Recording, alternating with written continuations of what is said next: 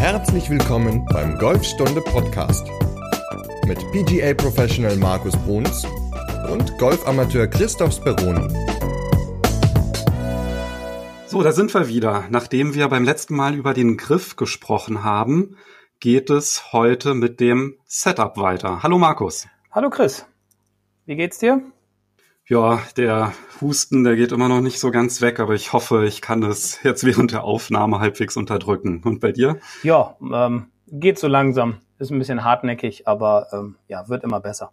So wie das Golfspiel, wenn man aufs richtige Setup richtet, äh, achtet. Ja, genau. Auch dann sollte es äh, besser werden mit dem Golfspielen, weil es ja doch einige Punkte gibt in dem, in dem Setup, ähm, auf die man achten sollte, die ja natürlich dafür auch verantwortlich sind, wie der Schläger sich im Raum bewegt, beziehungsweise ähm, in welcher Ballposition der Ball liegen sollte, was auch wiederum Auswirkungen auf ja, den, den Schlägerweg beziehungsweise auf den Ballflug vor allem natürlich hat. Ne? Was sind aus deiner Sicht die wichtigsten Punkte beim, beim Setup, worauf man achten sollte? Ja, also die wichtigsten Punkte sind im Endeffekt ähm, ja eine ganze Menge. Wir, wir können die ja einfach mal ja durchgehen im Endeffekt. Genau, fang einfach mal mit dem ersten an. Genau. Also das Wichtigste finde ich immer, dass man darauf achtet, ähm, dass man, wenn man am Ball steht, auf jeden Fall nicht diesen alten Gedanken hat, ich muss sitzen. Also weil, weil man sieht ja häufig dann doch immer den, viele Spieler, die, die so in so einer Art Sitzposition am Ball stehen. Das heißt also, dass man einen, einen relativ starken Winkel hat zwischen Oberschenkel und Unterschenkel. Ähm, so, wenn man sich einfach mal vorstellt, man würde auf einem einer Art Barhocker sitzen oder so, und dann hat man so ein Bild vor Augen und daraus resultiert dann auch ganz häufig, dass das Gewicht, das Körpergewicht einfach zu stark auf der Hacke ist. Ähm, und wie gesagt, ich empfehle immer eher das Gewicht leicht vorne zu haben, also dass man so ungefähr 60, 70 Prozent vom Körpergewicht auf dem Spann hat bis hin zu den Zehen, äh, Zehenspitzen und dass der Kniewinkel ja nicht so stark ist wie beim Sitzen, sondern relativ leichter Kniewinkel, weil durch dieses zu starke Sitzen ist man halt auch eingeschränkt in seiner äh, Körperrotation, vor allem in der Hüftrotation. Und ja, man kann sich das halt so vorstellen, als wenn man auf dem Stuhl sitzen würde und man will sich zum Nachbarn drehen, wenn der gerade einen was fragt, dann kann man ja im Endeffekt nur ein kleines bisschen den Oberkörper rotieren und schafft es dann nicht in der Hüfte zu rotieren und deswegen bitte immer darauf achten, als erstes Gewicht leicht vorne zu haben auf den Zehenspitzen und Spannen und einen relativ geringen Kniewinkel, wodurch eine ja wesentlich leichtere, stabilere Position oder Standposition ähm, eingenommen werden kann. Ich finde es ja schön, dass du dich im Podcast so gewählt ausdrückst, mit, als wenn man auf einem Barhocker sitzen würde. Als ich dir nämlich ein Video von meinem Sprung geschickt habe, hast du mir geschrieben, hey, das sieht, das sieht aus, als würdest du auf dem Pott sitzen. ja, okay. Also man kann sich das vorstellen, als wenn man auf dem Barhocker sitzt oder als wenn man auf dem Pott sitzen würde. Zitat. ähm, ja, das hat beides keinen Sinn, um einen guten Golfschwung ähm, ja, zu kreieren. Also deswegen bitte nicht auf dem Klo oder auf dem Barhocker sitzen, sondern immer ein bisschen mehr vorne stehen. Ähm, beschreib mal, wie man am besten in diese Position reinkommt. Also wenn ich jetzt am, mich an den Ball stelle, ähm, also da gehört ja noch mal erstmal was wahrscheinlich ein bisschen mehr dazu, bevor genau. man sich ähm, richtig hinstellt. Aber einfach wie wie würdest du den Ablauf da beschreiben für ein gutes Setup? Also ich, ich mache das immer so, gerade mit, mit Anfängern ist es immer ganz wichtig und das kann man aber auch natürlich machen, wenn man fortgeschritten ist, wobei man dann, dann natürlich immer eine gewisse Routine hat, aber sollte man diesen, diesen Fehler in seiner Bewegung haben, dass man halt ein, ein nicht so gutes Setup hat, dann empfehle ich immer, dass man sich erstmal ganz gerade hinstellt, dass man sich dann aus dem Oberkörper nach vorne fallen lässt, ähm, so dass man noch in einer angenehmen Position ist. Man kann auch einen, einen Schläger in die Hand nehmen oder in die Hände nehmen, also den richtigen Griff greifen, auf den wir in der vorherigen Folge eingegangen sind. Ähm, und dann sich mit dem Oberkörper so weit nach unten fallen lässt, bis der Schläger auf dem Boden ist. Und dabei sollte man dann natürlich auch darauf achten, dass die Hände und Arme unterhalb vom Brustbein locker lang runterhängen. Also dadurch steht man dann eigentlich in einer ziemlich perfekten Position, dass man ungefähr so einen Körperwinkel, Oberkörperwinkel von circa 30 Grad hat. Ähm, den Rücken ganz gerade machen, das, das kriegt man nicht hin. Und das ist relativ schwierig weil man ja doch häufig eher im, im Oberkörper, also hier im Brustbereich, relativ stark verkürzt ist aufgrund der ja, allgemeinen Situation, wenn man am Schreibtisch sitzt und mit der Maus arbeitet oder so, dann ist man ja doch immer sehr stark nach vorne gebeugt. Also wenn man es hinkriegt, die Schultern ein bisschen zurückzunehmen, wäre super. Ansonsten dürfen die Schultern auch ruhig ein bisschen locker nach unten hängen, das ist überhaupt kein Problem. Das ist dann kein Buckel, sondern das ist dann eine ganz natürliche Position. Ähm, wenn ihr das erreicht habt, dann solltet ihr darauf achten, dass ihr, wie gesagt, nur einen ganz leichten Kniewinkel habt und dass das Gewicht dann im Endeffekt auf dem Spann beziehungsweise etwas mehr auf den Zehenspitzen lagert dann solltet ihr in einer ja, ziemlich guten Ansprechposition am Ball stehen. Das heißt, euer Setup ist dann eigentlich ready to go, sage ich immer. Das heißt, ihr seid dann fertig und könnt dann dementsprechend auch eine gute Schwungbewegung ausführen. Du hast ja gerade die Haltung angesprochen, ne, mit den, mit den Schultern, wenn man viel am Schreibtisch sitzt. Da lohnt sich ja auch auf jeden Fall, sich vorher ein bisschen zu dehnen, ne, bevor man halt die ersten Schläge macht. Also wenn man jetzt zum Beispiel so einen Schritt nach vorne macht und dann die Arme so nach, ja, sag ich mal, im rechten Winkel zum Körper und die dann so ein bisschen nach hinten macht, das, das dehnt ja auch ein bisschen die ähm, Brustmuskulatur. Und genau. das hilft ja dann auch, ne, einfach besser im Setup dann zu stehen.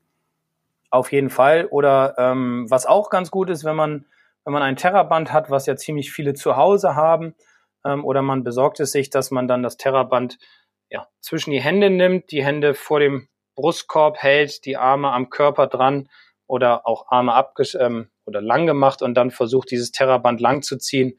Das zieht die Brustmuskulatur dann natürlich auch nochmal schön in die Länge und dehnt sie im Endeffekt. Also dementsprechend bitte immer, bevor ihr Bälle schlagt, auf jeden Fall auch ja ein bisschen dehnen, Muskulatur lockern und stretchen. Und was sind die häufigsten Fehler, die du siehst? Also du hast ja schon das Sitzen angesprochen, ne, dass das ein ganz häufiger Fehler ist. Ähm, und was fällt dir noch so auf, was man alles so falsch machen kann in der, im Setup? Ja, also das Sitzen natürlich, das Gewicht zu weit hinten, was wiederum dann beides Auswirkungen auf den Schlägerweg hat, ähm, beziehungsweise auch auf den Ballkontakt. Das häufigste, was dann passiert, ist, dass man den Ball relativ stark an der Hacke trifft. Es muss nicht dann unbedingt ein Socket sein, aber man hat dann schon leichte Hackentreffer. Hm, was auch noch häufig dann aus dieser Position heraus passiert, ist, dass man einfach den Körper relativ schlecht drehen kann, in beide Richtungen nicht so gut rotieren kann. Ähm, ansonsten ist es so, dass viele Leute auch zu weit wegstehen vom Ball, beziehungsweise ähm, dadurch dann natürlich auch zu stark gebeugt stehen. Also das heißt, der Oberkörper ist zu weit vorgeneigt im Verhältnis zu dem Unterkörper. Und da würde ich dann immer auch darauf achten, dass der Abstand natürlich passt, also zwischen dem Griffende und dem, dem Körper. Und da sage ich immer, dass man zwischen seinem Griffende und dem Oberschenkel ungefähr ein bis maximal anderthalb Handbreiten Platz haben sollte. Dann steht man im Grunde ja ziemlich sauber am Ball und äh, kann eigentlich auch eine gute Schwungbahn beziehungsweise Schwungbewegung ausführen. Und das ist auch bei Einschlägern so, ne? Weil beim Driver, da tendieren ja auch viele dazu, ziemlich weit weg zu stehen vom, vom Schläger. Genau, also das heißt nicht, weil man Driver in der Hand hat, dass man dann weiter wegstehen sollte als bei allen anderen Schlägern, ähm, sondern auch da ist der Abstand immer noch ein bis anderthalb Handbreiten zwischen dem Griffende und dem Oberschenkel weil allein durch die Länge des Schaftes beim Driver ergibt sich dadurch ja automatisch ein größerer Abstand zum Ball, aber nicht zum Schläger. Und du hattest ja noch angesprochen die Punkte Ballposition und Standbreite. Genau. Worauf sollte ich da achten? Ähm, also Standbreite ist, ja, da sage ich immer, dass man aufpassen sollte, dass man nicht zu breit steht bei den Eisen. Beim Eisen sollte man sich dann so als ja, ich, als Anhaltspunkt nehmen, dass man sagt, okay, die Außenseite meiner Schultern sollte auf der Außenseite meiner Füße sein. Also da kann man sich zum Beispiel ganz gut, wenn man einen, einen Spiegel hat in der Hütte also auf der Driving Range, dass man sich da mal vor den Spiegel stellt, ähm, sich dann selbst kontrolliert, nachdem man seine Standposition eingenommen hat, dass man sagt, Außenseite Schultern auf die Außenseite der Füße. Ähm, dann hat man nämlich, ja, wie gesagt, eine gute Standbreite für die Eisen eingenommen. Und wie das beim Driver ist, das, darauf gehen wir dann später nochmal ein. Ähm, aber für die Eisen ist das erstmal ideal. Ballposition ist natürlich auch ein Thema, ähm, was auch wiederum starke Auswirkungen darauf hat. Ja, erstens, wie treffe ich den Ball? Also treffe ich zuerst den Ball und dann den Boden oder treffe ich erst den Boden und dann den Ball? Oder komme ich zum Beispiel zu weit von außen an den Ball oder zu sehr von innen an den Ball? Deswegen ähm, würde ich immer empfehlen, dass man sagt, wenn man einen ganz normalen Golfschlag ausführt, also den Standardschlag ähm, mit dem Sandwedge bis einschließlich Eisen 7 würde ich immer empfehlen, dass man sagt, ich lege den Ball in die Körpermitte ähm, oder in die Fußmitte. Ähm, und je länger das Eisen dann wird, umso mehr wandert ähm, der Ball dann im Endeffekt nach links ähm, im Stand, also etwas mehr zu dem linken Fuß, also vorderen Fuß natürlich auch beim äh, Linkshänder ist es dann im Endeffekt der rechte Fuß, aber dementsprechend würde ich sagen einfach bis Eisen 7 in der Mitte und alle, die länger werden, dann immer einen Tick weiter nach links. Aber wir haben dazu ja auch mal ein Video gedreht. Ähm, das können wir dann hier ja auch in dem Podcast noch verlinken, dass man sich das da nochmal in Ruhe anschauen kann. Genau, packe ich rein. Das ist dann in den Show Notes beziehungsweise in der Podcast-Beschreibung und da erklärt dann, oder da, da zeigst du das ja dann auch alles nochmal genau, genau, wie das funktioniert. Ganz genau. Ja, weil, wie gesagt, also Ballposition ist auch immer ein wichtiger Faktor, um einfach immer das, den richtigen Eintreffwinkel zu haben, dass man also im Endeffekt immer erst den Ball und dann den Boden trifft, weil nur daraus resultiert natürlich ja, einmal ein guter Ballflug beziehungsweise auch eine gute Flugweite, ähm, ja, über die man sich ja immer freut, wenn man auf den Platz geht. Dementsprechend achtet da bitte drauf, wenn ihr euch an den Ball stellt. Genau, du hattest ja gerade gesagt, bis zum Eisen 7 in der Mitte, das gilt dann auch für die Wedges, ne? Genau, also Sandwedge, Pitching Wedge oder wenn man Gap Wedge hat, dann auch in der Mitte natürlich Eisen 9, Eisen 8, Eisen 7 dann in der Mitte. Und wenn die Schläger dann länger werden, dann immer tendenziell leicht nach links weiter wandern. Genau, beim Driver ist es ja ein bisschen anders, aber da würden wir dann eine eigene Folge draus machen, ne? weil da gibt es ja schon ein paar Besonderheiten. Genau, zu dem Driver kommen wir dann in unserer nächsten Folge ähm, und da werden wir dann auch nochmal genau auf die Ballposition beim Driver eingehen und wieso, weshalb, warum das da anders ist als beim Eisen.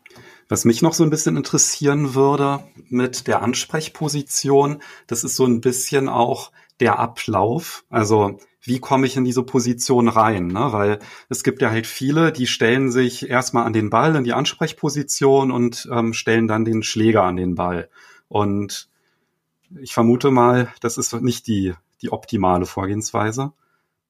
Also erst die Füße hinstellen und dann den Schläger an den Ball stellen, halte ich für nicht sinnvoll, weil erstmal ist der Abstand dann natürlich nicht so ideal. Ähm, man muss dann immer noch ein bisschen nachjustieren und daraus resultiert dann einfach auch, dass dementsprechend die Ausrichtung dann in Richtung Ziel wiederum darunter leidet. Deswegen empfehle ich grundsätzlich immer, erst den Schläger an den Ball zu stellen, ähm, ja, entweder mit dem Griff schon gegriffen oder halt erst Schläger und dann greifen. Das muss man dann selbst so ein bisschen rausfinden, was für einen am besten ist und sich dann im Endeffekt mit dem Körper anzupassen. Also wodurch man dann auch vor allem den richtigen Abstand zwischen seinem Schläger und seinem Körper hat, weil auch das hat natürlich wieder Auswirkungen, ob man den Ball äh, ja in der Mitte trifft oder an der Hacke oder an der Spitze. Ähm, weil wenn man nämlich zum Beispiel zu nah am Ball stehen würde, dann ist die Gefahr halt relativ groß, dass man den Ball zu sehr an der Ferse trifft. Oder wenn man zu weit weg steht, dann trifft man ihn häufig zu sehr an der Spitze. Dementsprechend, wenn ihr an den Ball rangeht, dann stellt erst den Schläger und dann den Körper. Ähm, das hat den Vorteil, dass ihr richtig am Ball steht, beziehungsweise wahrscheinlich auch richtig ausgerichtet seid.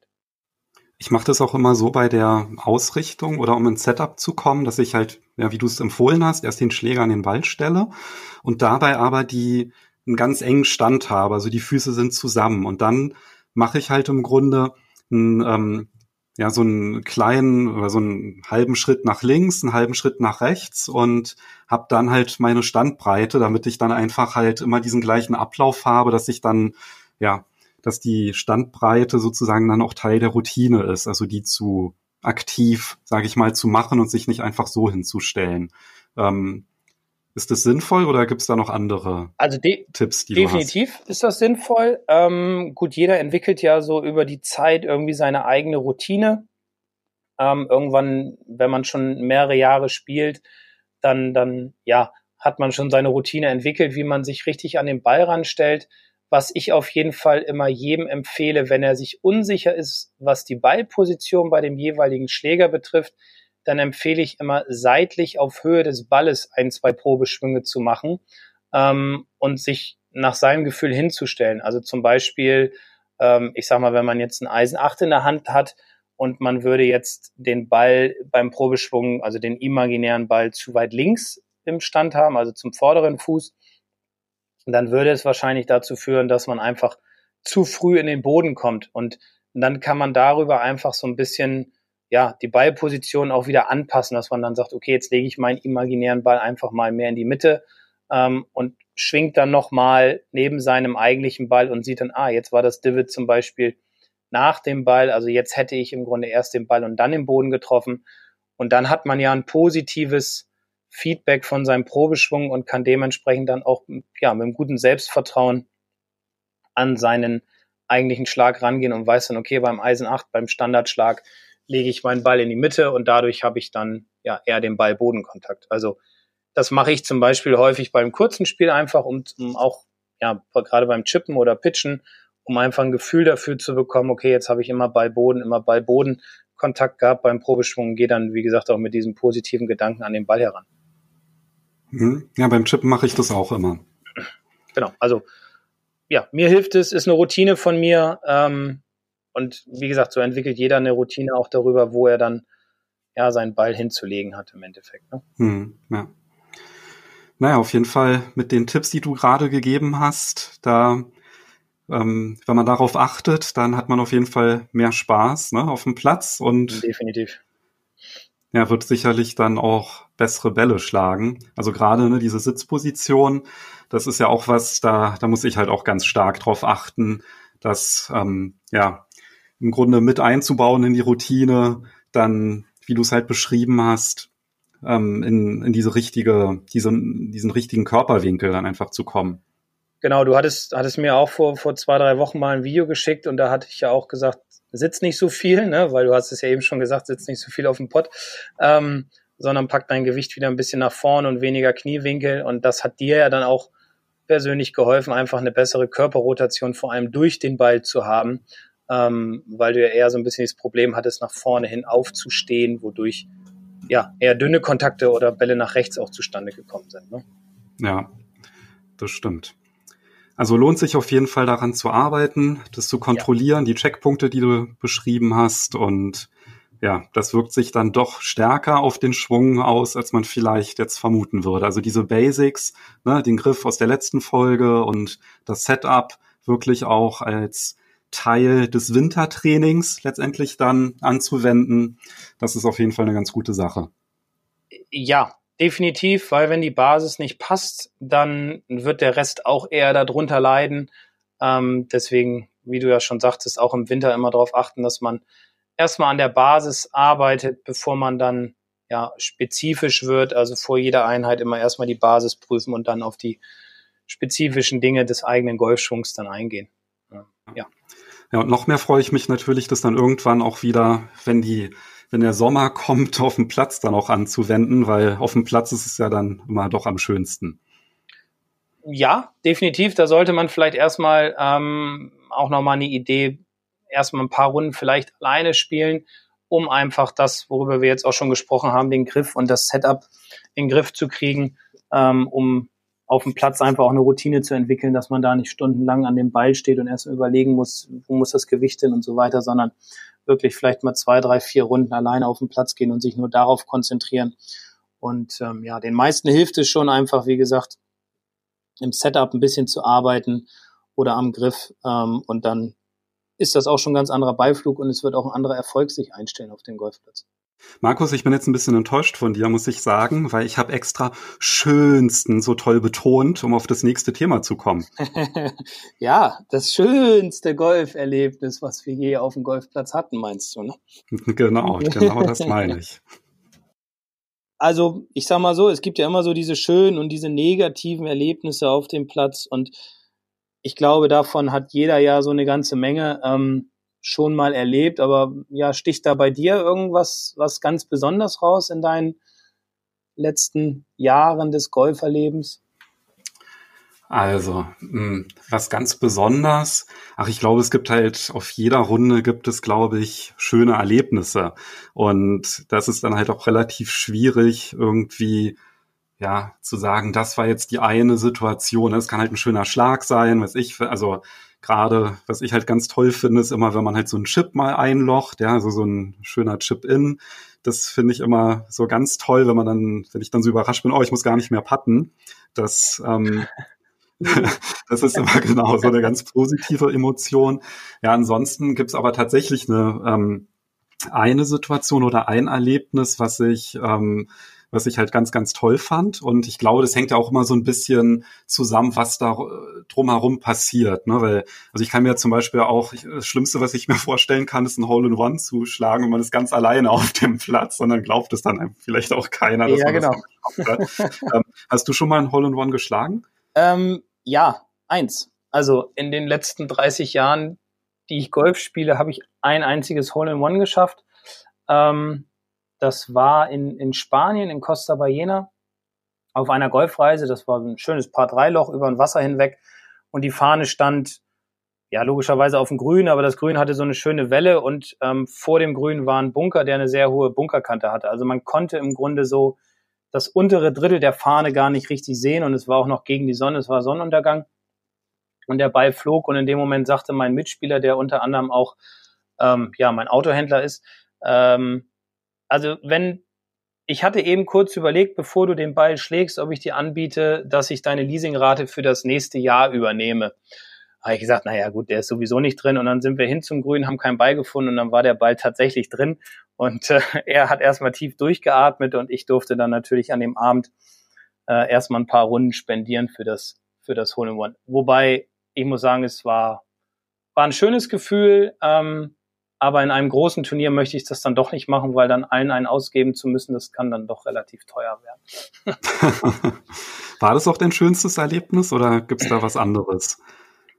Also ich glaube, im Gedächtnis geblieben ist. ich glaube, es war eins der schönsten Erlebnisse. Ähm, ja gut, man kann natürlich auch sagen, auf schöne Golfplätze mal gespielt, wie zum Beispiel St. Andrews Old Course oder Valderrama mal, schon ein paar Mal. Das sind natürlich auch tolle Erlebnisse, auf so tollen Plätzen zu spielen, wobei ähm, sie natürlich komplett unterschiedlich sind. Der eine ist ja typisch links und bei Regen und Sturm St. Andrews zu spielen ist dann schon eine Hausnummer, während in Valderrama natürlich alles ja ordentlich ist, aufgeräumt. Da kannst du ja mehr oder weniger vom Boden essen sozusagen. Das ist ja, also es ist ein Traum, da zu spielen, aber eins meiner schönsten golferischen Erlebnisse war dann nicht unbedingt das Hole in One, sondern war dann eher, dass ich ähm, einmal einen Platzrekord spielen durfte in Göttingen auf dem, auf dem alten Platz. Und da habe ich äh, vier unter Paar gespielt, das war dann im Turnier und habe da den Platzrekord aufgestellt. Aber ansonsten ist das so von der Runde her so mit meine beste Runde gewesen, weil da einfach alles funktioniert hat. Ähm, ja, und sonst die zwei Plätze Valderrama und, und ähm, St. Andrews Course sind natürlich schon zwei tolle Golfplätze und auch schöne Erlebnisse, die immer in einer positiven Erinnerung bleiben. Aber ich, ich glaube, es gibt auf jeder Runde immer ein schönes Erlebnis, vielleicht auch manchmal ein negatives. Ähm, ja, deswegen stechen die bei mir eher so ganz gut heraus. Und hältst du noch den Platzrekord oder hat den jetzt schon jemand gebrochen? Puh, da müsste ich theoretisch mal anrufen beziehungsweise mal auf der Internetseite nachgucken, weil das war eine meiner letzten Runden als Amateur, also 2001. Ähm, das ist jetzt ja auch schon 18 Jahre wieder her. Vielleicht hat den inzwischen auch jemand gebrochen. Ich, ich weiß es nicht ich da, war damals auf jeden Fall ziemlich stolz. Müssen wir uns mal schlau machen. Ja, genau, können wir mal googeln. ja. Ja, bei mir ist es halt auch ähnlich. Also, ähm, ja, es gibt da halt auch so, klar, irgendwelche Plätze, die halt besonders in Erinnerung geblieben sind. Und ähm, bei mir war halt so das ja, so der, der schönste Schlag. Ähm, so ein Hole-in-One habe ich noch nicht gespielt, nur mal ähm, auf der Driving Range zweimal, als ich ein Übungsgrün anvisiert habe, aber das zählt ja dann nicht so richtig. So drin ist ähm, drin, ne? Ja, ja, klar, so gefreut habe ich mich natürlich trotzdem. Also da ja. hatte ich auch mit, mein, mit meinem Sohn im, am Wechsel abgeschlagen und wir haben halt dann versucht, das Grün zu treffen. Und ähm, das war natürlich dann toll, als der dann reingegangen ist. Und dann direkt eine Woche ähm, danach ist es nochmal passiert und ja, manchmal hat man dann so einen Lauf. Ne? Äh, ja. Nee, ähm, ansonsten so auf dem Platz so das schönste Erlebnis, das war dieses Jahr, ähm, aber das lag dann eigentlich an der, an der gesamten Veranstaltung. Und zwar da war ich, ähm, habe ich so ein Turnier gespielt. Das war so für für Gründer gewesen, der Founders Cup in Berlin. Und das war ein Scramble gewesen und da ist halt mein Flightpartner, der hat seinen Flieger verpasst und deswegen war ich der Einzige, der alleine gespielt hat. Oh. Und ich hatte halt den großen Vorteil, dass ich dann immer zwei Bälle spielen durfte, was dann halt auch dazu geführt hat, dass es dann halt ein ziemlich guter Score am Ende wurde. Also ich hatte da auf ähm, neun Loch dann plus vier gespielt cool. und da hatte mir halt immer der, der zweite Ball im Hinterkopf so eine Sicherheit gegeben, dass der erste halt wirklich immer sehr, sehr gut war.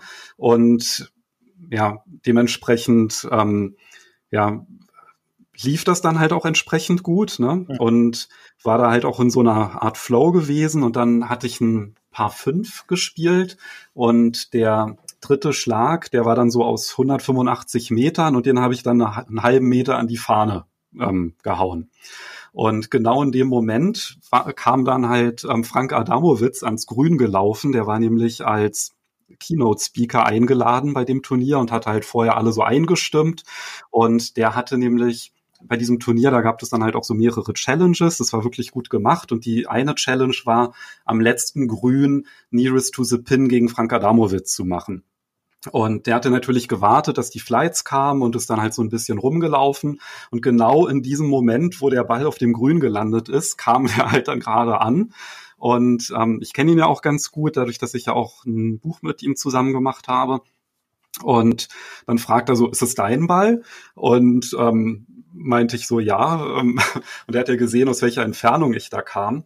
Und der Putt war dann halt auch drin, hab da also ein schönes Birdie gespielt und ja, war einfach halt so eine, ja, für mich perfekte Bahn gewesen und dann halt auch noch, dass dann genau in dem Moment der Frank vorbeikam und ja, das war, ja, da, das halt und noch dieses ähm, schöne Event dazu, weil das Turnier halt wirklich total gut organisiert war und ähm, einfach riesen Spaß gemacht hatte, war das irgendwie auch so ein schönes Erlebnis, weil man darüber ja auch noch, ähm, ja, dann einfach auch noch mal sprechen konnte und das meine ich halt auch, ne, wenn du irgendwie so einen perfekten Schlag machst und dann kannst du halt irgendwie davon erzählen, aber das ist dann doch irgendwie was anderes, wenn man das mit jemand anderem dann irgendwie auch so zusammen erlebt hat. Ja, das ist ja auch, ist ja auch ein, ein, ein schönes, berauschendes Gefühl, ne? Also das setzt ja auch so einige Glückshormone da, dann frei und dafür spielt man ja auch Golf, ne? Also auch für diese schönen Momente, die man dann vielleicht auch nur ein oder zweimal pro Runde hat, aber am Ende geht es ja genau darum, ähm,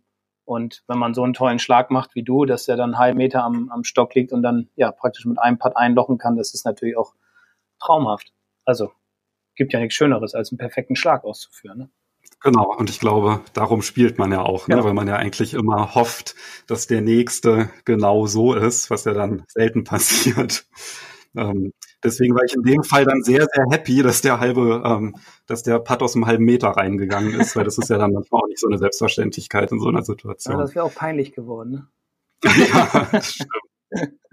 185 geradeaus, halber rein. Ach, da muss man dann drüber stehen, wenn sowas passieren sollte. ja, ja, klar. Ja. Ich glaube, das hat ja jeder Golfer zu Genüge mitgemacht, solche Situationen. Ja, es gibt ja immer die schönen und die, die, ja, nicht so schönen Erlebnisse auf dem Platz und, und ich erinnere mich da noch an meine, meine erste deutsche Meisterschaft, da, da war ich, glaube ich, 14 oder 15.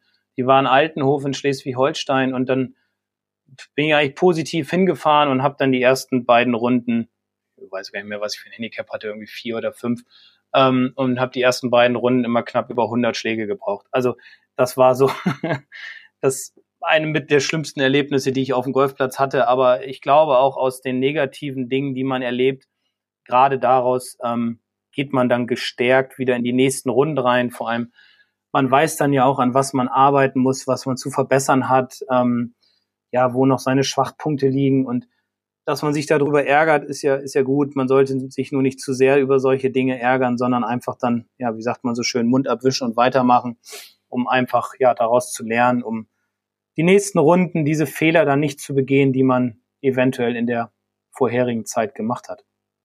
Also. Ja, das ist auch, glaube ich, ein ganz wichtiger Punkt, ne, den negativen Erlebnissen gar nicht so viel Raum zu geben im Nachhinein, weil das ist ja auch was, ähm, wenn man diese Erlebnisse dann immer wieder erzählt, ne? also ja, wie war deine Runde und man dann anfängt immer nur von den schlechten Schlägen zu erzählen, dann ist ja eigentlich auch das genau die Information, die dann im Unterbewusstsein hängen bleibt, ja, weil man sich dann halt genau auf diese Emotionen konzentriert und ich glaube, ja, wenn man halt also auch dazu tendiert, immer halt nur von den schlechten Sachen zu erzählen, dass es dann auch durchaus mal hilfreich sein kann, sich zu überlegen, ähm, weil ich glaube, auf jeder Runde findet man auch was Positives, ja. Und wenn es nur das Wetter ist oder dass man halt die Zeit hat, auf dem Golfplatz zu stehen, gesund ist und einen Ball schlagen kann, ähm, alleine das ist ja auch schon ein tolles Erlebnis, finde ich. Und ähm, für mich halt auch einer der Gründe, einfach Golf zu spielen, ne? weil das einfach dieses Runterkommen auf dem Platz, das ähm, ich glaube, das ist auch was, was man ganz leicht ver vergessen kann, wenn man ähm, sich halt immer nur auf diese negativen Erlebnisse fokussiert. Ja, vor allem die negativen Dinge, wenn man sich zu sehr darauf fokussiert, die bleiben einfach auch zu stark im Gedächtnis hängen. Ähm, das ist ja auch, wenn man mal einen Ball an, an Loch eins, keine Ahnung, zweimal hintereinander, hinter, in zwei Runden hintereinander links ins Ausgeschlagen hat als Beispiel, dann hat man ja bei der dritten Runde wieder Angst davor und man sollte so schnell wie möglich immer diese negativen Dinge ähm, ja vergessen und dann vielleicht auch mal einen anderen Schläger nehmen in der Situation oder an das denken, was positiv war in der letzten Runde. Ähm, keine Ahnung, dann Birdie gespielt an Loch zwei als Beispiel oder so oder einen tollen Schlag gemacht dann an der drei oder sowas. Ähm, um einfach dieses Negative schnell rauszukriegen, weil ja, Golf ist so ein Sport, der natürlich auch sehr stark aus dem Unterbewusstsein gesteuert wird und wenn man positiv an die Dinge rangeht, bin ich auch der festen Überzeugung, dass man auch dann positive Ergebnisse erzielt. Das ist aber ja nicht nur beim Golf so, sondern es ist ja in, in allen Dingen des Lebens oder in allen Bereichen des Lebens irgendwie so, dass ja, mit positiver Energie kann man viele positive Dinge für sich selbst erreichen. Deswegen negative Dinge schnell abhaken, weitermachen, Mund abwischen, Spaß haben am Golf. Und wie du ja auch schon sagtest, geht auf den Platz und habt nicht nur Spaß, sondern seid euch auch dessen bewusst, dass ihr auf dem Golfplatz seid, Freizeit habt. Ähm, und was gibt es Schöneres, als so einen kleinen weißen Ball auf einer schönen grün gemähten Fläche nach vorne zu transportieren? Genau, und wir beide, wir brauchen auch noch ein bisschen mehr positive Energie und die bekommen wir durch Feedback und Bewertung. Genau damit wir positiv weitermachen können. Ganz genau. Also wenn euch der Podcast gefällt, freuen wir uns total über Feedback, ja, weil Rückmeldungen helfen uns, ja, die die Themen noch besser auszurichten oder Sachen zu verbessern, die uns vielleicht gar nicht selber auffallen. Deswegen schreibt uns gerne und ja, wir freuen uns total über eure Nachricht und hören uns dann in der nächsten Folge, wenn es um das Setup beim Driver geht. Genau. In der nächsten Folge sprechen wir ähm, ja, über Setup vom Driver. Diese Folge ging es ja ums Eisen. Ähm, in der nächsten, wie gesagt, um den Driver, was Ballposition, Standbreite etc. betrifft. Also da werden wir dann nochmal genauer auf das Thema Driver eingehen, damit ihr auch den Ball schön weit und gerade ausschlagen könnt vom Abschlag weg. Wunderbar, das klingt gut. Also in dem Sinne bis zum nächsten Mal. Bis zum nächsten Mal. Macht's gut. Ciao.